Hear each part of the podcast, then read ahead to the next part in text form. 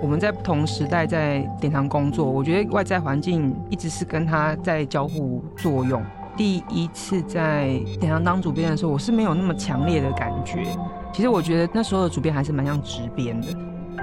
自媒体的兴起，让呃，好像做一评写作这件事情，你有一种自我实践的感觉。比如说那时候在典藏写稿的那种感觉，其实是很跟自我实践是很可以叠合在一起。典藏 Art Touch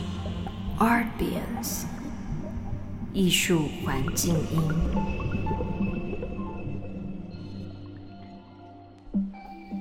Hello，大家好，欢迎收听由艺术媒体典藏 Art Touch 所制作的 Podcast 品牌 Arbiance 艺术环境音。今天我们来到了编辑部临时动议典藏杂志社三十周年特别节目之后来的我们。正如刚刚所说的，呃，典藏杂志社今年适逢三十周年，那编辑团队随着人生职涯与大环境变化来来去去，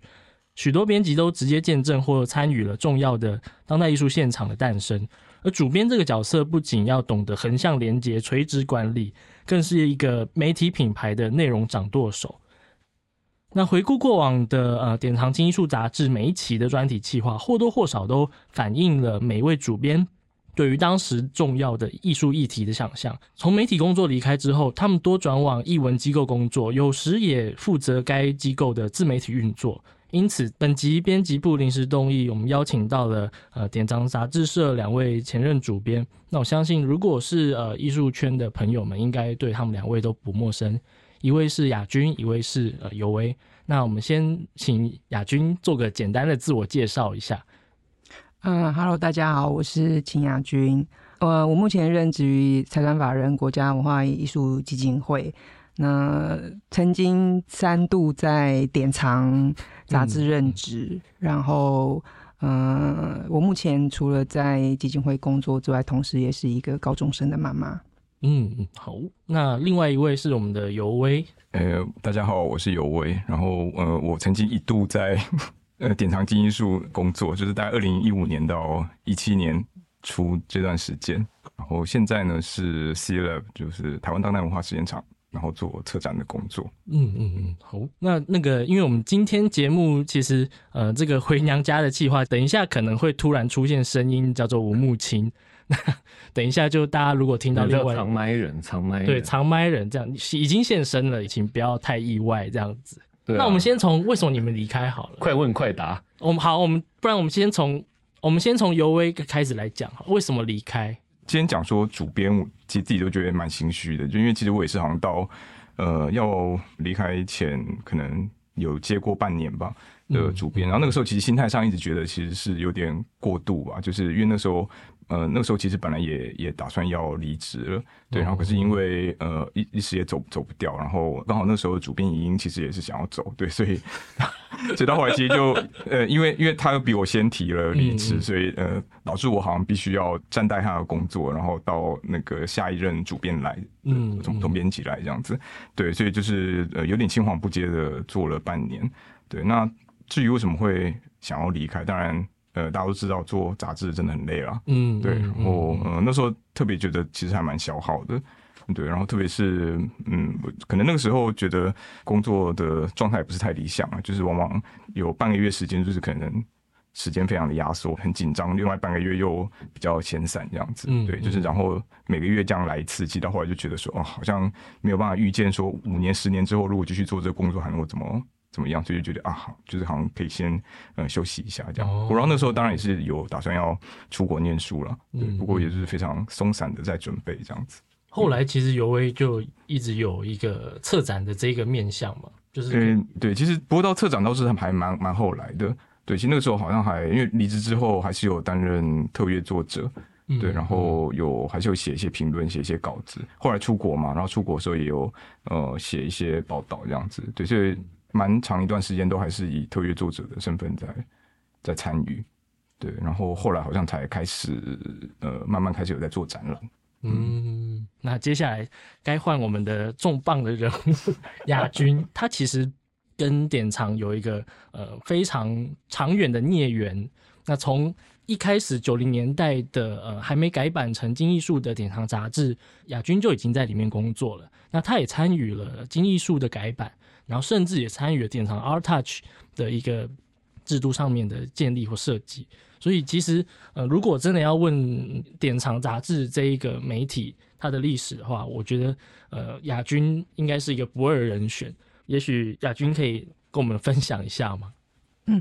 啊，好啊，的确，这个媒体或者说这家公司，其实我曾经三度进来，跟三度离开。那刚刚陈曦其实有提到说，如果问为什么走的话，其实第一次跟第二次应该都算是跟老板吵架吧。然后是吵吵架是关于什么方向的？嗯，就像刚刚其实有我有提到，我想包括像陈曦现在也在电商工作嘛，其实，在媒体工作，我觉得辛苦绝对是一个一个很重要的因素啦。而且这个辛苦是每个月不断重复，那更何况现在的媒体的性质，也许甚至不尽然。包括现在已经开始做网络了，可能也不是用月来计算的这种状态，所以我觉得其实通常在媒体工作就是长期处于一个疲惫的状态。那你怎么样在每个月可以重新恢复这种状态？其实一定有一些其他的东西可以让你呃每一次重新再来。那刚说吵架有点开玩笑啦。哦，就是其实我很高兴，我在第三次再回到典藏之后，虽然又离开，终于有得到老板的祝福。这个是我我觉得自己也有成长的部分。其实，嗯，当晨曦提到要谈我在典藏的经验的时候，我必须说，我在一九九六年可以进典藏的编辑部工作，其实是我一生中觉得最快乐的一件事。嗯，到目前为止都是。在那之前，我也不太清楚自己的兴趣是什么，甚至会觉得说，我可能跟大部分当时的年轻人一样，其实会觉得兴趣跟工作是不可能合而为一的。工作就是工作，好，那兴趣好像永远都是工作以外，嗯，你在你在还能争取到的一点时间，好像去做的一些跟你自己个人有关的事情。可是，当我第一次有机会进到点亮编辑部的时候，我发现，哎，原来其实，嗯，我是有机会可以把自己的兴趣变成工作的。哦，那后来第三次离开的那个契机，你觉得是什么？嗯，应该是说，其实，其实我最近这一次，嗯，回到典藏，其实也是我主动跟嗯老板争取的。那主要是因为我前面一段时间停了工作，大概有五六年的时间。那主要是因为我那时候在。嗯，在念博士班，嗯嗯，对。那在博士班的应该算是中后期吧，就是我已我已经预见那个我好像很难写得出来我的博士论文，好，以以及呃，说实话，我我觉得我也有一种心里面的担忧，就是其实不管我是不是能够顺利取得学位。我之后还是要面对，那我之后要做什么？是，那我一直其实都还是蛮喜欢工作的，嗯，对。可是，在那个时间点，我好像也不太确定我还可以回到一个什么样的工作状态。那当时其实，然后其实也是透过当时的主编玉英，嗯，好，我们也有聊了一下这种可能性。那当时玉英其实也蛮鼓励我，所以那时候就是主动找社长聊，因为我觉得我也有注意到这种。媒体的变化啦，所以那时候其实比较是在想说，哎，有没有可能在就是工作在典藏，当时好像还没有算嗯正式投入的这个所谓所谓网络媒体的这个领域。嗯，那其实检测长也非常快就展开双臂欢迎我回去。对，对，其实我记得那时候印象蛮深刻，就是因为那时候好像你找我的时候，然后因为我有问你说你为什么还要最后还要在。去典藏，就是再回去一次。然后那时候我记得你有跟我讲说，呃，因为你觉得前两次都不是离得很好，所以，觉得希望这第三次可以好好的哦结束这件事这样子。哦，所以你第三次进来是要为了要好好分手这样？我觉得都都是啦，我觉得都是。我的意思就是像我刚刚提到的，我觉得包括你的你的经历、你的年龄、你的人生阅历，会改变你蛮多想法的。就是我刚刚说的，其实其实我我第一次进典藏的时候，检社长还没有接这个媒体嗯，所以当时他其实前面并不是我的老板。哦，嗯对，那我第二次再回去也既不算是他找我，也不算是我主动要求，因为当时其实是有另外一位总编辑，其实他邀我回去的。嗯那第三次其实真的就是我主动跟简社长表达，我其实希望有机会可以再回到这边工作。嗯对，所以我我觉得有一点吧，就是有一点，我也希望把这个我在这个过程里面有一些新的领会，这件事情也有机会让他知道。嗯嗯嗯，哦，原来如此。那其实 所以第三次其实就是以一个退辅会主委的 身份因为说说实话，我我觉得那一次回到典藏，我真的蛮强烈感觉到，呃，有一段时间没有工作这件事情其实是很显著的，就是是不是在一个全职的工作的状态下，我必须诚实的说，我觉得当时我我真的觉得，不好意思，那个手机。他跟我说我的酒已经到了，真好哎，所以你的薄荷糖出现了，原来是酒。是说你在 DSC 楼楼下了吗？没有没有没有，要自取要自取。那你们其实功成身退了之后，呃，亚军现在在国议会嘛，然后尤威现在在 C Lab。那其实呃，你们两位待的机构，他们都有自媒体。你们在机构工作之后，这个机构的自媒体，他们如何跟呃民间的媒体这样子做做区隔或者做呼应？嗯，其实刚刚前面提到说我曾经三进三出典藏嘛，那也许另外一个可以一提的就是我也是三次 来到国艺会，就是我我的那个跟艺术有关的职职涯职涯好像就是一个折返跑的状所以国议会那边也有吵，职涯。没有哎、没有没有机会吵架。前，任国议会的老板有吵架过。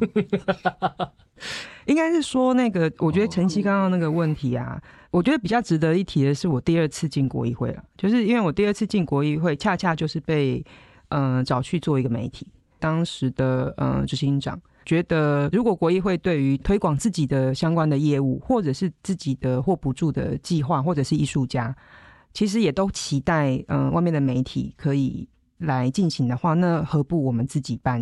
一个媒体？嗯嗯，对，所以其实的确刚好，当时就是因为我之前国议会的同事，也就是我后来的主管，他知道这个是我之前的工作经验，所以就等于就是我当时会进国议会很大的一个任务，就是要在国议会创一个新的媒体。在此之前，他也做一点点出版，但就真的很像机关报。哦，就是公布一下补助的结果啊，通知大家增建的讯息啊，它是一个报纸的形态。那后来我进去之后，就跟同事做了一个纸本的双月刊。嗯对，那我觉得那个也是一个蛮有趣的经验。我觉得有趣，尤其是在于之前曾经在民间的媒体工作，那对应到后来在国议会做这个刊物的时候，就可以感觉到那个完全不同的基础状态。所以我必须说，我觉得那个时候在做这件事情也也还蛮享受的。就是说，你虽然还是在可能某一个框架里面，但因为其实国议会补助的对象其实范围非常广，嗯就是我们跨所有的艺术类别，然后而且也倾向当代艺术，对，所以我觉得反而其实那时候感受到的就是内容的规划上面其实自由度还蛮高的，嗯，但又没有民间媒体各方面的压力。对，那我觉得这个也是一个还蛮还蛮特别的经验。但应该也要问有为，为什么 C Lab 一开始还是坚持有出实体的那个报纸？其实现在 C Lab 的呃，应该说实嗯、实验坡就是 Collabo 有两个，一个是线上的叫做实验坡，那对。呃纸本的那个是有点叫叫做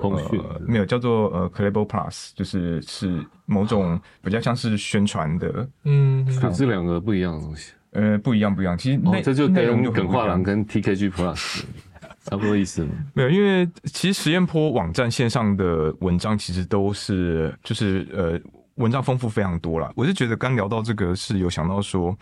呃，严格来讲，第一季并并不算是呃有在编辑呃实验坡这个刊物，因为现在是呃王轩其实也是之前金艺术的编辑，他现在担任主编。不过倒是实验坡一开始第一年的时候我参与到，对，然后那个时候哎、这个名字还是龚老师想的。哦，对，就是 collabo，就后面加 bo 这样哦对。然后呃，我记得那时候一开始的时候会做实验坡，其实蛮大的一个成分，是因为呃 C Lab 刚开始很需要定义自己在做什么，就是它的、呃作为一个新机构，它很需要一个很鲜明的形象。对，那所以那时候其实有点某种程度上，大家都是对于呃要生产怎样的内容，然后去定义 C Lab 这件事情，其实还蛮焦虑的了。想请你们以自己的呃策展经验为例子，然后谈谈在这些工作里面，嗯，有没有存在什么样的编辑的一些思维，然后或者说在策展的时候，你反而会去避免掉这种用编辑的脑去策展的这个方式，这样。那个策展这方面，有位是我前辈，而且那个我们有一个小小的因缘，就是尤威记得好像是这样子，就是他的第一篇策展论述应该是对，我在金艺术做典藏做主编的时候对对对。采用的，对后来金艺术就不能登策展论述我。记得那时候还是策展论述可以登在艺术杂志的年代，这是年那个是几这是年？很纯真的一个年代，大概所以是几？大概二零零零一零二那时候，哦，对还记得是什么展览吗？我我那时候在呃小弟不才我在二零零一年的时候做过一档展览，叫做小型回路装置，然后有邀请了彭宏志、崔广宇，呃，就是呃大概五五位艺术家，然后呃地点是在文贤油漆行，那时候黄迪的这油漆行，嗯。然后还有呃南艺大的。的画廊这样子，那个是我呃这辈子做过第一档展览，然后那时候呃策展论述很很荣幸的可以刊载在金艺术上，没有那时候没有人会靠别说怎么怎么可以把自己的策展论述登在杂志上。所以就说那个时候还蛮纯真的年代这。个这个反而应该要问亚军吧？为什么当初会决定觉得说，哎、这个是可以登的，然后为什么不行？如果我没有记错的话啦，因为其实尤威呃是南艺食品所毕业的嘛，其实那时候南艺食品所是不是台湾第一个以评论呃，有评论，对有评论有论评论呃课程的研究所，对，嗯，我觉得可以回到那个刚刚讲典藏在两千年分版这件事情，嗯，嗯或者是说我第一次在典藏服务算是比较长的时间，从九六年到二零零三年，那中间其实的确经历了蛮大的变化。是其实典藏的刊名，其实某种程度就说明了他当时创刊的时候，呃，某种程度的自我定位啦。嗯其实它既然叫典藏，它其实主要主要比较 focus 在谈收藏这件事情，艺术收藏。那尤其典藏的出身其实是在财讯文化事业，嗯就是一个专门在做财经的媒体，想要创刊一本艺术杂志，很大程度是因为当时台湾艺术市场的崛起。好嗯我觉得尤其是那时候开始，包括陆续有苏富比、佳士得这样子的国际拍卖公司在台湾成立公司，也在台湾举办拍卖。那两千年就是简社长接了呃典藏这个媒体之后，包括不断的扩大它的那个那个时候，呃，当然我觉得也包含简社长这边意会到整个台湾或者说整个世界，好、包含当时的中国，就是整个整个艺术环境的改变。嗯嗯，所以其实很快他就已经在考虑，嗯、要不要分版这件事。好，因为其实我们如果以收藏为主要的范畴，其实是不分领域，尤尤其有有一个很强的领域是古美术这个部分。嗯嗯对那到目前为止，也都还有媒体其实是包含这些不同的项目在里面的。那所以检社长当时很快也就决定了分版这件事情，所以才会有后来的典藏金艺术跟古美术。那我刚刚要说的是，因为要回答为什么当时可以登有威的车站对论述 绝对不是那个 因为朋友的关系，哦，当时我们应该不算真的认识，对嗯对对对，我觉得首先是刚刚提到，就是金艺术可以变成一本比较专注于关注当代、倾向当代艺术，或者说我们至少是美视觉艺术、美术嗯这样子的范畴。那也也包含我们其实版面也就变得比较多了。然后我觉得也包含像刚刚提到的，其实那时候简社长，嗯、周围的这些顾问也提供了很多建议，包含我们可以有更高比例的外稿。哦就是其实可以让更多人参与进来。那我就是我刚刚提到，我们当时也有一种倾向开始关注艺评，就是艺术评论这件事，嗯嗯嗯所以也就注意到那个南艺食品所的成立。我觉得南艺那个时候，如果是就我的例子的话，我记得那时候一开始是因为基因术在南部需要有人写。呃，写稿去做去去跑一些展览，然后所以南南艺食品所毕业的或者在学的呃作者，其实就变成是很有滴滴之变。对，所以我记得那时候我还有可能还有一些其他同学，可能有因为这样，所以有陆续开始对有陆续开始帮金艺术写。对，然后那个时候主要都是其实就是特约作者了。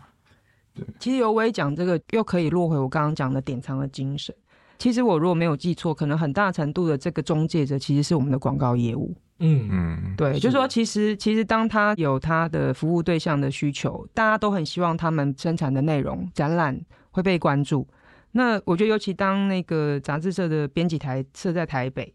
的时候，中南部会特别有这种焦虑。嗯，对，所以其实我我想，应该那个时候我们呃南部的这个广告业务也会很关心，说我们可不可以找到南部的作者。嗯，可以去帮我们 cover 这些，其实我们也觉得值得报道的对象。对对，确实那个时候好像联络一开始联络我的，或者我们这些的，其实都是那时候金艺术的业务。觉得对对，而且到现在都还在的刘玉锦，嗯，太太真的真的真的，我觉得因为他其实也是一直都都算是个文青啦。嗯，对，我觉得其实说真的，maybe 也可以一提，就是我刚开始进典藏工作的时候，其实我也是广告业务，对我曾经做过一年的广告业务。哦，你是先广告业务？对对对，就是做了一年都业绩未达，业绩未达，编编辑未发现可以写这样子。嗯，我觉得应该是说，其实刚开始进典藏做广告业务的时候，我我也不太能够掌握到说，哎，这个媒体其实是在做什么。但哦，因为刚刚有讲到薄荷糖嘛。好像哎，要出现了哎！当时我在我在电行做广告业务的时候，还还不太能够掌握这个媒体主要在做什么，因为我其实不是学艺术出身的。那个时候其实是因为在做那个广告业务的时候，我也没有觉得我好像很适合这个工作，除了业绩未达之外。嗯，然后可是嗯，我好像那时候觉得我可以帮上同事一点忙，就是当如果有有需要一些比较处理文字的。事情的时候，因为不是所有的业务的同仁有办法回应，有的时候业主这方面的需求，所以我觉得可能是在这种过程里面，让让我发现好像在这在这边，呃，有我可以帮得上忙的东西。那那个时候的编辑台里面有那个会抽烟的编辑，嗯，所以我们会在那个一起抽烟的时候聊一些有的没的。那我记得应该就是那时候，当时在里面的一个编辑，其实提到说，哎，那个如果我对这个工作有兴趣的话，也许可以跟当时的总编辑提提看。我觉得这个也是非常感谢当时的总编辑郑公贤，他就是真的给了我这个机会，可以加入这个编辑台的团队。嗯嗯，所以跟跟你抽烟的是总编辑，那个时候总编辑不是，其实就是一呃一个编辑的同事，他现在。对，我不知道他现在，他现在好像在做设计。等一下，我我觉得我们要拉回来那个策展论述的部分啊，对对对，好棒！他好不容易把把他那包烟掉出来，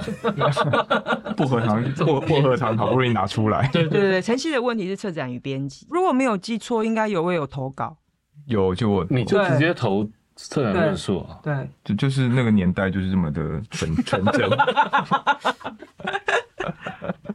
对啊，对啊，现在想来蛮，现在想来蛮不可思议，就是二二十年前，对。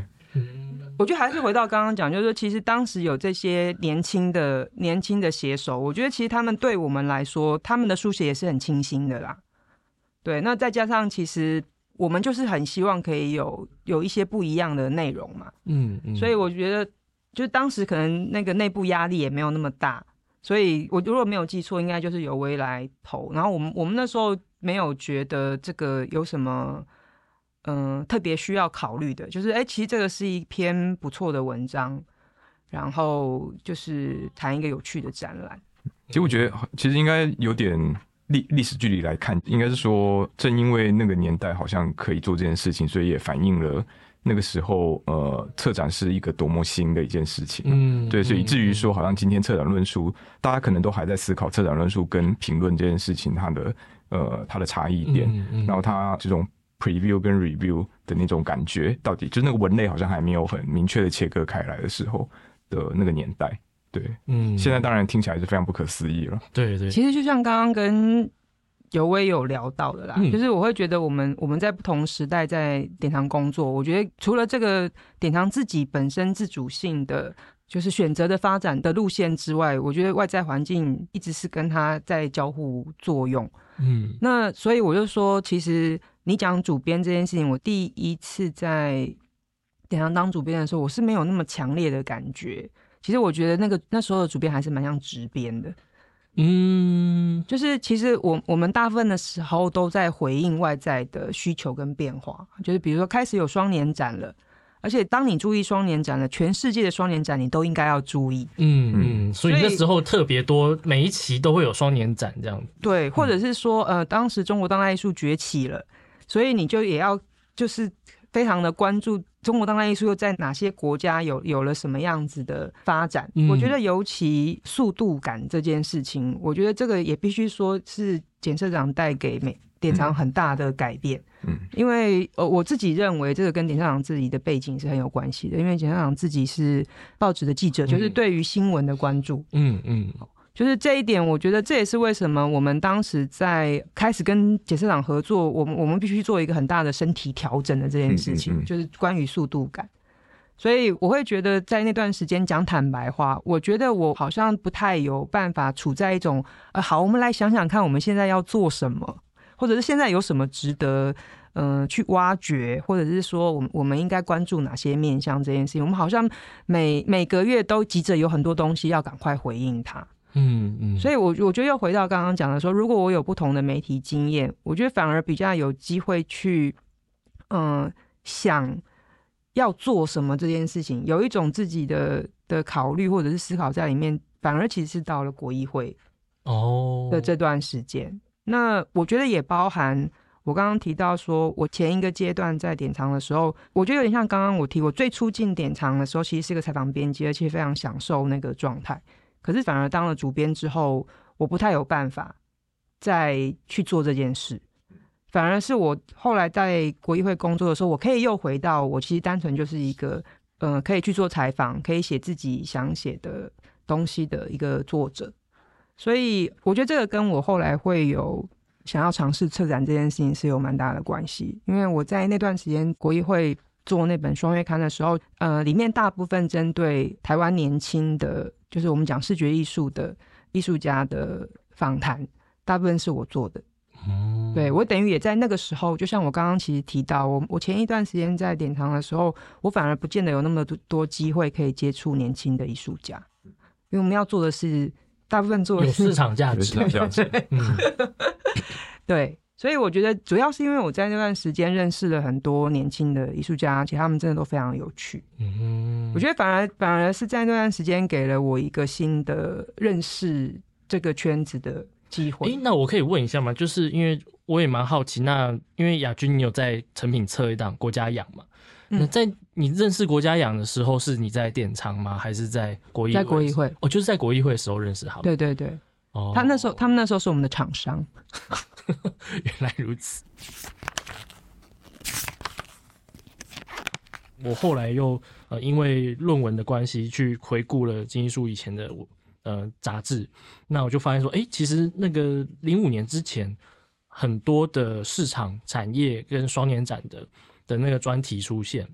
然后呃那时候刚好因为亚军也在当主编，有一阵子也是在那个阶段里面当主编嘛，那所以我觉得这两个变化蛮有趣的，就是好像在零五年之后的那个学术的力量进入了那个精艺术的更多了，然后在这之前比较多是市场跟艺术史，或是国外的一些艺术新知这样子。嗯，其实我我不知道是不是刚好也差不多，就是南艺食品所那个时候有呃，可能包括我在内有其他也是呃新的比较年轻的，当时比较年轻的呃艺品的写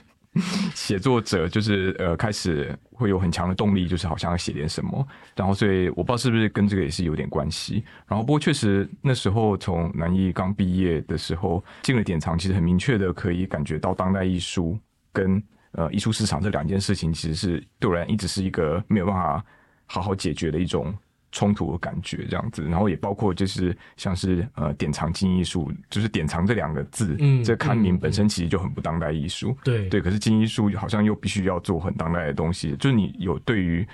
呃，你有想要做当代艺术的这种想望，可是就是呃，可是又是在这样的杂志里面。然后印象蛮深刻的是，那个时候亚军找我进去没多久，呃，我是记得好像你是有刻意的要我去采访一些可能是艺术市场方面的线，对。然后那时候好像还有包括有一次是奇美的一个一个专题还是什么的。然后我记得那时候你好像有讲说，其实是有点呃刻意，就是希望能够让我可能多少适应，就是这个杂志本来的那个对于艺术市场其实就有一个很大一块的那个关注，这样可。是你已经跟我证实过，我们两个人没有重叠啊。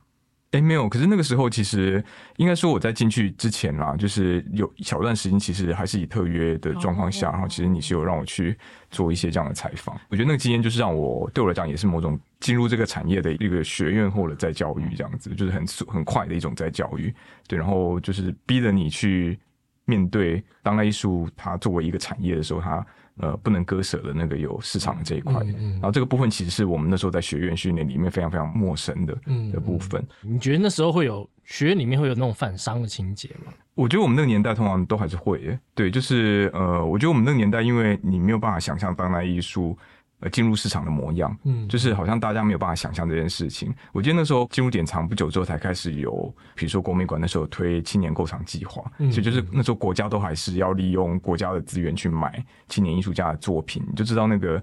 到底就是这两件事情距离其实真的还蛮远的，对，然后所以，嗯，现我觉得在还是啊，可是我觉得跟二十年前比还是好很多了。某种程度上应该算是自媒体的兴起了。嗯，嗯对，然后所以我觉得自媒体的兴起，让呃好像做一评写作这件事情，你不会只是跟这种呃刊物这种机构绑在一起，而你有一种自我实践的感觉。比如说那时候在典藏写稿的那种感觉，其实是很跟自我实践是很可以叠合在一起，所以或多或少也呼应之前。呃，刚刚亚军有讲到的，就是，呃，可能对我来讲，其实典藏也真的是我可能这辈子第一次有一个觉得好像你可以做你喜欢做而想要做的事情，然后呃，因呃因为这样，而且还有薪水可以拿，嗯就是简简直是没有想过有这么好的事，这样对。因为我们录音现场其实有准备一些以前的杂志，然后呃，其实大概看下来，嗯，尤威在当主编的那个那几期杂志的专题的个性其实还蛮明显的，跟以前非常不一样。以前的话可能会是举例来讲，瞄准瞄准艺术馆长、台湾艺术市场的 Y two K，或者说呃全球化的议题啊等等的。那尤威的带当主编的前后的那阵子，就是有顿挫艺术啊，然后重返朋克啊，扮装的记忆，然后跨越跨领域艺术等等的这种，就是好像有一些嗯次文化或是跨领域的一些元素进来了。呃，回想起来会觉得那个时候，呃，至少我啦，我对当代艺术的想象可能是一直某种程度上是有点想要去找那个可以跨越那个艺术体制的边界这件事情，对，所以一直在想说如何用一个比较大的文化范畴去想艺术这件事，因为那个时候刚好也就是艺术的体制化跟产业化到达一个还蛮明显的高峰的一个状态，嗯，对，所以你就特别会想要做一些感觉好像比较破格，就那个时候觉得比较破格的一些尝试，这样子。对，那这个当然也关联到后来呃自己的研究兴趣了，就是特别比如说重返朋克这一期了，对，然后做这个专题其实呃对我影响也是蛮大的，这样子。嗯，影响的部分是哦，对，其实这件事情呃蛮有趣的，就是因为那个时候就是北美馆呃 Vivian Westwood 就是回顾展，嗯。那当然呃也因为这样，所以就觉得那时候作为艺术杂志就很想要好好回应一下呃朋克这件事情，所以那时候就是在圈子里面访谈了一轮之后，所有人几乎所有人都跟我们讲，你就是去访林奇卫跟徐雅珠两个人就好了，这样子。为什么？为什么？不知道，就是好像说当时好像呃我我的同温层啦，就是觉得说好像艺术圈要谈这个问题，好像就是问他们会比较准。哦，对，所以后来其实就，所以我们就做了林奇卫跟呃徐雅珠的访谈，然后那个时候其实也是我第一次跟奇卫呃还有小竹认识这样子，对，然后他们两个人谈的东西，后来呃就还蛮影响我后来做研究或是我自己的兴趣，对，然后所以也就开启了很多后来的，包括自己的写的论文啊，还有现在在做的事情，对。那后来后来亚军第二次进去当主编的时候，你觉得那个环境有不一样吗？我说的环境包含就是典藏杂志对于做专题或是做杂志这件事情，跟整个艺术台湾艺术环境那个不一样。呃，其实我第二次回典藏时间也蛮短的，好像可能没有到一年。当时曾经有找过我前一次合作的同事，希望他们能够再回来，但反而是这个部分我没有成功。对，因为当时的同事他们都甚至已经有点离开了这个领域。嗯，对。那所以，我我那时候回到典藏的情况就是，其实我获得了一个机会，可以找新的同事。那我觉得那个是反而是那一次我印象比较深刻的经验，就是当时找到的这些同事。其实有点像刚刚呃晨曦最早开场的时候提到，其实他们他们此前也在这个领域工作，之后也一直留在这个领域，而且我觉得应该是我觉得嗯曾经在典藏的历史上面一个我觉得还蛮还蛮显著的组合吧。可以提几个？你说听起来有没有厉害？我说提几个名字，就是我我那个时候呃。去典藏的时候，吴英慧已经在那边工作了，只是他那个时候是呃 part time 的状态。当时他还是小学老师哦，所以他是其实小学老师才是他的正职。很明显也是因为他的兴趣，他来做一个这样的兼职。嗯，那嗯，我不知道这应该算是我的贡献，还是那个吴英慧应该应该来揍我。就是当时我回嗯媒体的时候，是有要求他说，如果他希望继续工作的话，就来正职。哦，所以其实当时，嗯，尹慧应该是因为这件事情，就是离开了那个很有保障的，而且其实其实他家里希望他能够从事的职业。对，那后来陆续我又找了简子杰，哦，就是前面一直有听到子杰子杰这样，就是简简子杰，然后还有一位是那个陈莹莹，嗯，哦，就是我之后的主编。那莹莹那时候其实是非常资深的。嗯，美术馆的从业人员，对，还有一个就是刚刚有位，我已经预约了，希望有位在他退伍之后 可以可以进来典藏工作。哦，就一来他就走了。没有钱。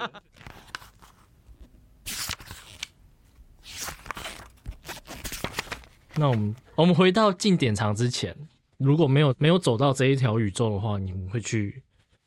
你们自己觉得你们可能会去做什么样的工作？其实我想要谢谢晨曦，就是虽然我之前一直很抗拒做这一集节目，除了我觉得好像很多事情我已经不记得了，跟我觉得我好像现在没有在一个理想的状态去谈这些过去的事情，可是就是因为无论如何好像非做不可的情况下面，我觉得的确让我回想了一下一些一切过去的事情。先回答晨曦的问题，我就完全没有办法想象。这个可能会是什么样的情况？就像我刚刚提到说，嗯，进典堂工作其实是让我第一次，呃，认识或者说知道原来有可以做自己喜欢的事情的这个选项跟这种可能。我会觉得，我我实在不太能够想象，如果不是这个机会的话。我可能一辈子都会认为说，其实人就是一一种奴隶的状态，就是你你永远都只能做让你觉得不开心的事情，去换取现实上面的需要。不论我后来是不是还是很常感受到这种现实的状态，至少我觉得在这个工作的经验里面，我觉得曾经蛮多次都给我这一种算是一种很特殊的经验。就是这个经验似乎总是很难维持非常长的时间，但它会出现。所以，我我我说我会觉得还蛮谢谢晨曦的原因是，我觉得因为不得不回想这个过去，让让我又开始在想象未来是不是有这种可能。否则的话，我觉得我已经有就是从这一次再重返职场，其实也又有四年多了。我在这段时间里面，其实几乎都已经忘记这件事情，或者是不再想象这种可能性。所以晨曦已经丢了一些问题，然后我们试着也许要去回应这些问题的时候，我我突然又有一点点萌生了这种想象的可能。我觉得这个就是这个对我来说，也许是一个嗯，开始一些别的什么可能性的一个机会吧。嗯嗯，那尤威呢？呃，其实我其实这题对我来讲也是蛮难回答的。然后呃，我觉得我好像想讲的其实蛮像是亚军已经讲的，可能对于那个时候刚毕业，呃，念艺术评论刚毕业的人来讲，就是在进艺术能够写作、当采编、采访，然后在各个第一现场参与，在那个场景之中，就是你几乎想不到任何比这更好的的工作，就是可以呃让你在毕业之后的那个时候还能够延续那时候在学院里面你学到的东西，然后你的热情。对，然后所以或许答案也很像，就是蛮难想象有其他的选项。如果是一个比较浪漫的版本，可能就会可能也曾经天真的觉得自己应该可以靠写作为生。对，然后可以呃单纯的变成是一个写作者，甚甚至后来有几年觉得说啊，其实最理想的工作应该是图书馆员嘛。对，就是一方面就是窝在图书馆，你要找资料又方便；，另外一方面又可以写作。对，就是觉得好像是一个很适合写作者的一个工作这样子。对，不过呃，回到刚才讲的，其实就是不管怎样都觉得呃，在典藏的那个经验吧，其实就是还呃蛮不容易有这样的机会。嗯嗯嗯嗯，好，那。母亲呢？什么？没有，我觉得刚刚尤为他是暗示下一个工作，你是想去绿美图？有 图书馆啊，虽然现在那个 C Lab 有图书馆展演空间哈，那将来有个，嗯，可能因为现在有房贷压力了，所以就是好像也没办法那么单纯的想。好好好。我妹妹是图书馆员，我真的对，她是念图书馆系的，我就代替她回答你说没有你想的这件事。哦，他想说你以为图书馆员那么闲吗？所以我想当一个比较打混的图书馆员。应该是当图书馆的攻读生，嗯，攻读生可能更累。没有，但我觉得其实行外的人都会这样想。就像就是行外人，他会觉得美术馆馆员，他们投射的是美术馆职工，但这些都是吴梦青的想法。对对对对对。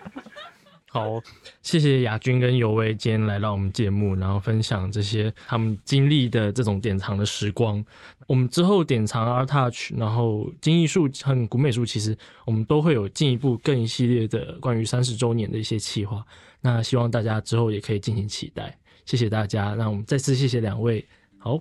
那拜，谢谢，谢谢，拜拜，拜拜。